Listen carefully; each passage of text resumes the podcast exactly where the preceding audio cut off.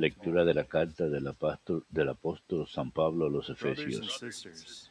Hermanos, doblo las rodillas ante el Padre, de quien toma nombre toda familia en el cielo y en la tierra, pidiéndole que de los tesoros de su gloria les conceda por medio de su espíritu robustecerse en lo profundo de su ser, que Cristo habite por la fe en sus corazones, que el amor sea su raíz y su to cimiento, y así, con todos los santos, lograrán abarcar lo ancho, lo largo, lo alto y lo of profundo, comprendiendo lo que trasciende toda filosofía, el amor cristiano. Así llegarán a su plenitud según la plenitud total de Dios.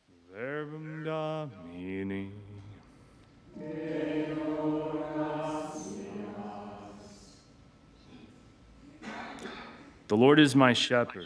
El Señor es mi pastor, nada me falta. El Señor es mi pastor, nada me The falta. Lord is my shepherd. El Señor es mi pastor, nada me falta. En verdes praderas me hace recostar. Me conduce hacia fuente tranquila y repara mis fuerzas. El Señor es mi pastor, nada me falta. Even though I walk Me guía por el sendero justo por el honor de su nombre. Aunque camine por cañadas oscuras, nada temo, porque tú vas conmigo. Tu vara y tu callado me sosiegan. El Señor es mi pastor, nada me falta. Preparas una mesa ante mí en frente de mis enemigos. Me unges la cabeza con perfume y mi copa rebosa. El Señor es mi pastor, nada me falta. Tu bondad y tu misericordia me acompañan todos los días de mi vida y habitaré en la casa del Señor por años sin término. El Señor es mi pastor, nada me falta.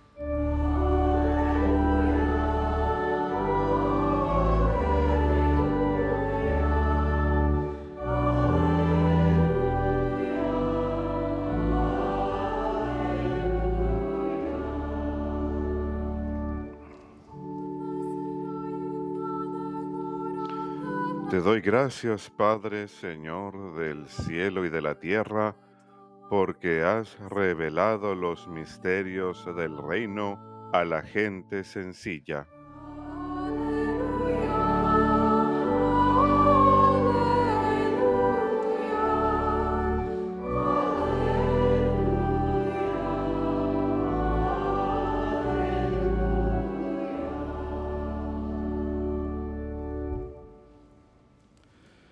Dominus vobiscum. Lectio Sancti Evangelii secundum Mattheum.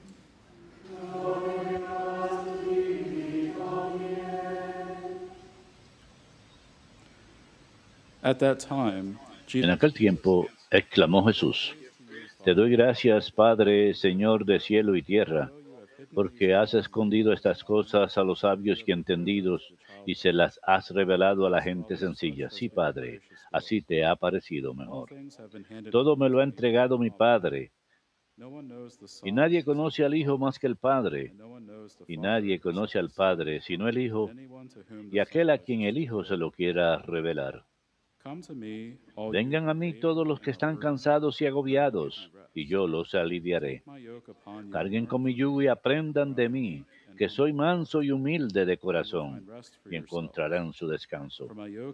Porque mi yugo es llevadero y mi carga ligera. Verbum Domini.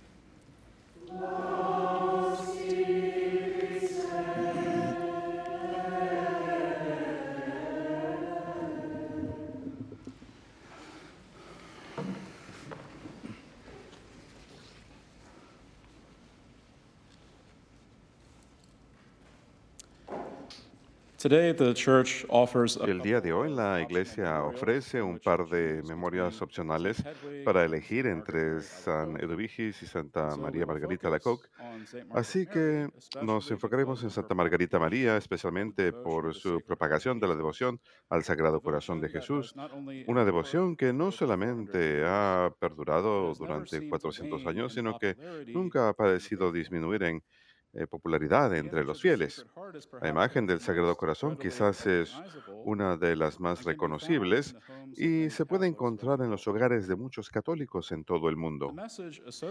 El mensaje asociado con el Sagrado Corazón, con su devoción, no solamente era apropiado para la época de Santa Margarita María, sino también muy necesario en nuestra propia época. Es un mensaje del amor, misericordia, gracia, ternura y compasión del Señor. Y su corazón compasivo está lleno de amor para todas las personas, para todos los pecadores. La devoción al Sagrado Corazón de Jesús comenzó a crecer durante una 17th época en Francia, en el siglo XVII, cuando el amor de Dios entre los hombres y mujeres se había enfriado. En aquel entonces esta devoción casi parecía ser respuesta a la herejía del jansenismo, que había estado creciente firmemente durante años después de la muerte de Cornelio Hansen, cuyos escritos fueron la inspiración detrás del crecimiento de la herejía y su diseminación. En la época de su muerte, Hansen había permanecido unido a la enseñanza ortodoxa de la Iglesia y no había aceptado formalmente la herejía. Desafortunadamente, su obra de título Agustinos formó la base para la formación de esta posterior herejía llamada a Y se adhiere a una noción de predestinación que nos recuerda the calvinismo. Básicamente, los jansenistas creen que la gracia de Dios solo se, se le concede a ciertas personas que están predestinadas para la salvación, mientras que su gracia se retiene a otros. Esta herejía llevó a una especie de puritanismo rígido que ponía gran énfasis en prácticas ascéticas estrictas como las penitencias severas. Los jansenistas también creían que solo aquellos que son perfectos deben recibir la Eucaristía y que solo la contrición perfecta es suficiente en el sacramento de la penitencia. En otras palabras, una persona que es consciente de cualquier pecado, no solo el pecado mortal. No debe recibir comunión. Y una persona solo puede ser perdonada de sus pecados en la confesión si su contrición es movida por un amor perfecto hacia Dios y no por cualquier otro motivo, incluyendo temor al castigo. Esto, to por supuesto, va en contra de la enseñanza de la Iglesia de que la contrición imperfecta, o sea, arrepentirnos de nuestros pecados por temor al castigo, es suficiente para el perdón de los pecados en la confesión. Basta decir que muchas personas se vieron desalentadas de recibir los sacramentos más frecuentemente de lo que deberían. Y aquellos que se adhieren al jansenismo suelen sufrir de soberbia espiritual y se consideraban a sí mismos como superiores a otros católicos. También se niegan a someterse a la autoridad eclesiástica, incluyendo al Santo Padre. Y lo que es quizás más notable acerca de la devoción, el desarrollo de la devoción al Sagrado Corazón, es que to se manifestó, le manifestó a Santa Margarita María cuando estaba en oración ante el Santísimo Sacramento expuesto en el altar. Ella sintió la presencia de Dios y pudo, pudo escuchar la voz de. Jesús hablándole claramente. He told her that she was his Él, le dijo a instrument ella to que ella era su instrumento his Sacred elegido para Heart anunciar la devoción a and su to Sagrado make his Corazón love known y to para hacer su amor conocido a todos los pueblos, todos los pueblos. Desde su incepción, podemos ver que sagrado- la devoción al Sagrado Corazón está estrechamente conectada con la Sagrada Eucaristía. De hecho, el Señor le dijo a Santa Margarita María que haga propiciación por la ingratitud del hombre al recibir la comunión frecuentemente, en especial el primer viernes de cada mes, y realizando una hora santa cada jueves por la noche en memoria de la agonía del Señor en el huerto. Y lo que es especialmente notable acerca de Margarita. María es su humildad. Incluso al recibir estas experiencias místicas sublimes y revelaciones, no se le fue a la cabeza. Se le conocía por su docilidad y por siempre someterse a la autoridad de sus superiores religiosas y a las autoridades eclesiásticas en contra del jastenismo. She would never do or reveal anything Ella nunca hacía o revelaba nada sin el permiso o aprobación de sus superiores. Y fue capaz de reconocer la voluntad de Dios para ella en la voluntad de sus superiores. En una de las Margaret revelaciones que recibió durante la fiesta, durante la octava de la fiesta de Corpus Christi, el Señor le dijo, contempla este corazón que nothing, tanto a los hombres que no retuvo nada, incluso llegando al punto de consumirse para demostrar su amor. Y a cambio recibo de la mayor parte de los hombres nada más que ingratitud, desdén, irreverencia, sacrilegio y frialdad con. Que me tratan en el sacramento del amor. Luego le pidió que una fiesta en honor de su Sagrado Corazón sea observada el viernes después de la fiesta de Corpus Christi, que un acto de propiciación sea ofrecido ese día y que la recepción de la Sagrada. Comunión sea recomendada. La fiesta del Sagrado Corazón se establecería como una fiesta universal en la Iglesia 200 years later. casi 200 años más tarde.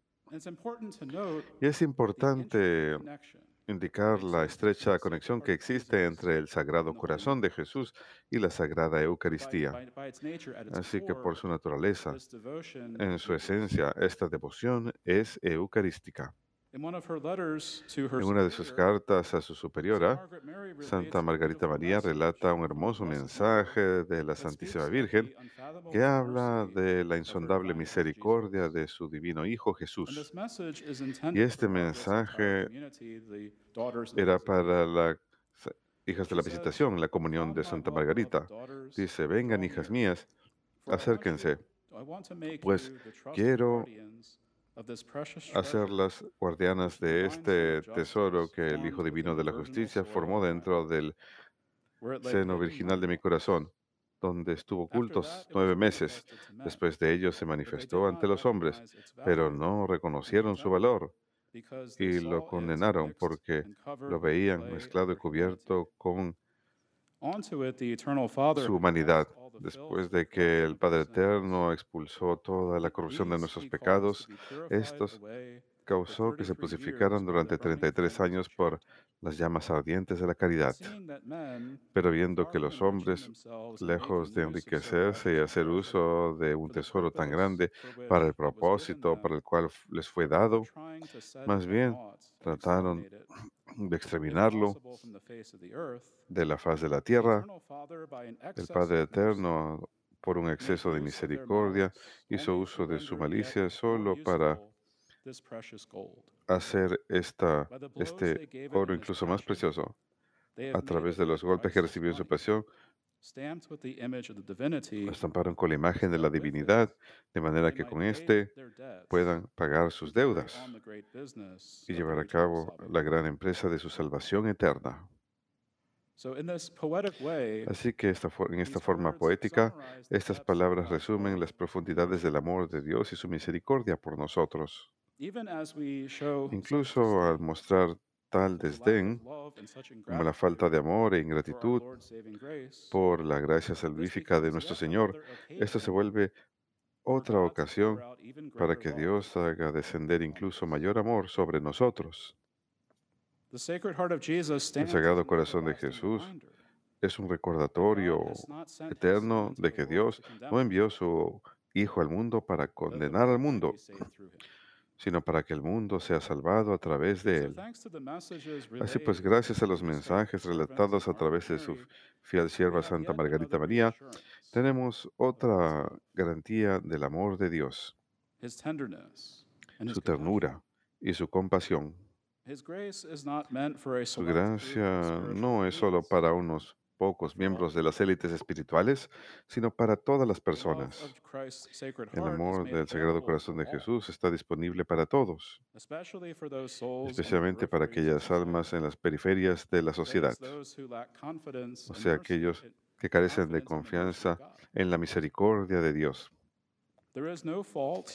No hay falta, pecado o defecto que esté más allá de la, del perdón sanador del Señor. Todos nuestros pecados pueden sumergerse en el vasto océano de su misericordia. Y una vez que nos convencemos de la actividad de la, la gracia salvífica del Señor en nuestras vidas, entonces el fuego de su propio Sagrado Corazón puede esparcirse a nuestros propios corazones y transformarlos en vehículos de misericordia para el beneficio de los demás.